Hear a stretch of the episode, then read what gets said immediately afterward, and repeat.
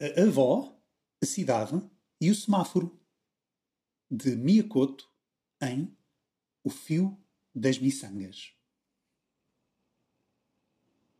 Quando ouviu dizer que eu ia à cidade, vovó Nedzima emitiu as maiores suspeitas. Ah, e vais ficar em casa de quem? Fico no hotel, avó. Hotel? Mas é casa de quem? Explicar como. Ainda assim, ensaiei. De ninguém, ora. A velha fermentou nova desconfiança. Uma casa de ninguém. Ou melhor, avó, é de quem paga. Palavreei para a tranquilizar, porém só agravei. Um lugar de quem paga. E que espíritos guardam uma casa como essa? A mim me tinha cabido um prémio do Ministério.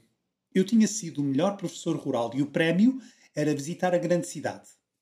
Quando em casa anunciei a boa nova, a minha mais velha não se impressionou com o meu orgulho e franziu a voz.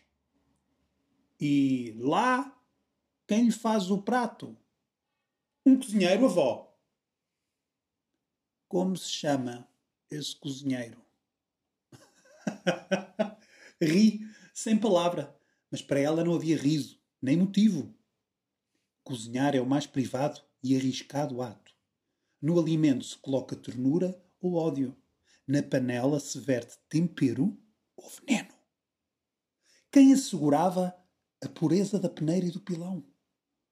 Como podia eu deixar essa tarefa tão íntima ficar em mão anónima? Nem pensar! Nunca tal se viu sujeitar-se a um cozinhador de que nem o rosto se conhece. Cozinhar não é serviço, meu neto, disse ela. Cozinhar é um modo de amar os outros. Ainda tentei desviar-me, ganhar uma distração, mas as perguntas se somavam sem fim. Lá! Aquela gente tira água do poço? Oh, oh, oh. Ora, avó, quero saber é se tiram todos do mesmo poço. Poço, fogueira, esteira. O assunto pedia muita explicação. E divaguei, longo e lento, que aquilo lá tudo era de outro fazer. Mas ela não arredou o coração. Não ter família lá na cidade era coisa que não lhe cabia. A pessoa viaja. É para ser esperado. Do outro lado, a mão de gente que é nossa, com nome e história como um laço que pede as duas pontas. Agora, eu dirigir-me para o lugar incógnito, onde se deslavavam os nomes.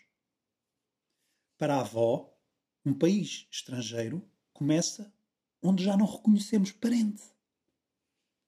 Vais deitar em cama que uma qualquer lençolou? Na aldeia era simples.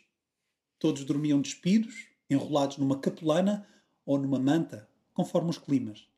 Mas lá na cidade, o dormente vai para o sono todo vestido. E isso minha avó achava demais. Não é nus que somos vulneráveis, vestidos, é que somos visitados pelas Valoí e ficamos à disposição dos seus intentos. Foi quando ela pediu. Eu que levasse uma moça da aldeia para me arrumar os preceitos do viver. Avó! Nenhuma moça existe! Dia seguinte, Penetrei na penumbra da cozinha preparado para breve e sumária despedida, quando deparei com ela bem sentada no meio do terreiro. Parecia estar entornada, a cadeira bem no centro do universo. Mostrou-me os papéis. São os bilhetes. Que bilhetes? Eu vou consigo, meu neto. Foi assim que me vi, acabrunhado no velho autocarro. Engolíamos poeiras enquanto os alto-falantes espalhavam um rufanho chimanji-manji, a avó Nedzima gordíssima, esparramada no assento, ia dormindo, no colo enorme. A avó transportava a cangarra com galinhas vivas, antes de partir ainda tentara demover. Ao menos fossem pouquitas as aves de criação. Poucas. Como? Se você mesmo disse que lá não semeiam capoeiras. Quando entramos no hotel, a gerência não autorizou aquela invasão avícola. Todavia, a avó falou tanto e tão alto que lhe abriram alas pelos corredores. Depois de instalados na enzima, desceu à cozinha. Não me quis como companhia. Demorou tempo demais. Não poderia estar apenas a entregar os galináceos. Por fim lá saiu. Vinha de sorriso. Pronto. Já confirmei sobre o cozinheiro. Confirmou o quê, avó? Ele é da nossa terra. Não há problema. Só falta conhecer quem faz a sua cama.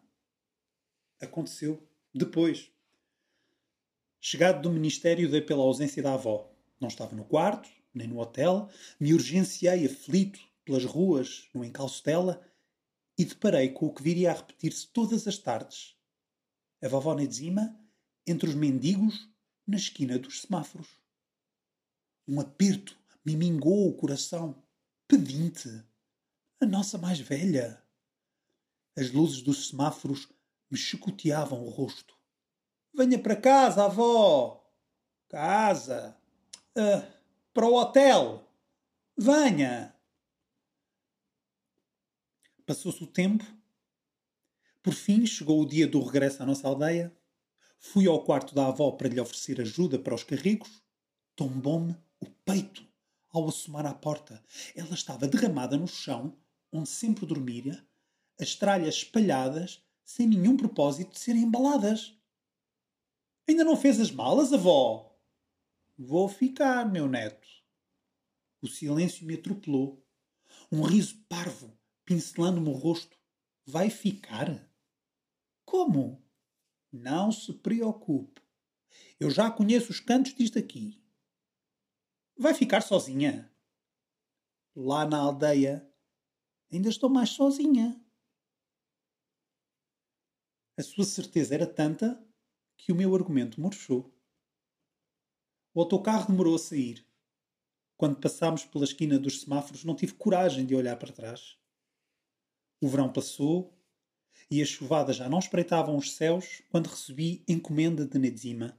Abri, sôfrego, o envelope e entre os meus dedos uns dinheiros velhos e encarquilhados tombaram no chão da escola. Um bilhete que ela ditara para que alguém escrevesse explicava: A avó me pagava uma passagem para que eu a visitasse na cidade. Senti luzes me acendendo no rosto ao ler as últimas linhas da carta. Agora, neto, durmo aqui perto do semáforo. Faz-me bem aquelas luzinhas amarelas, vermelhas. Quando fecho os olhos até parece que escuto a fogueira crepitando em nosso velho quintal.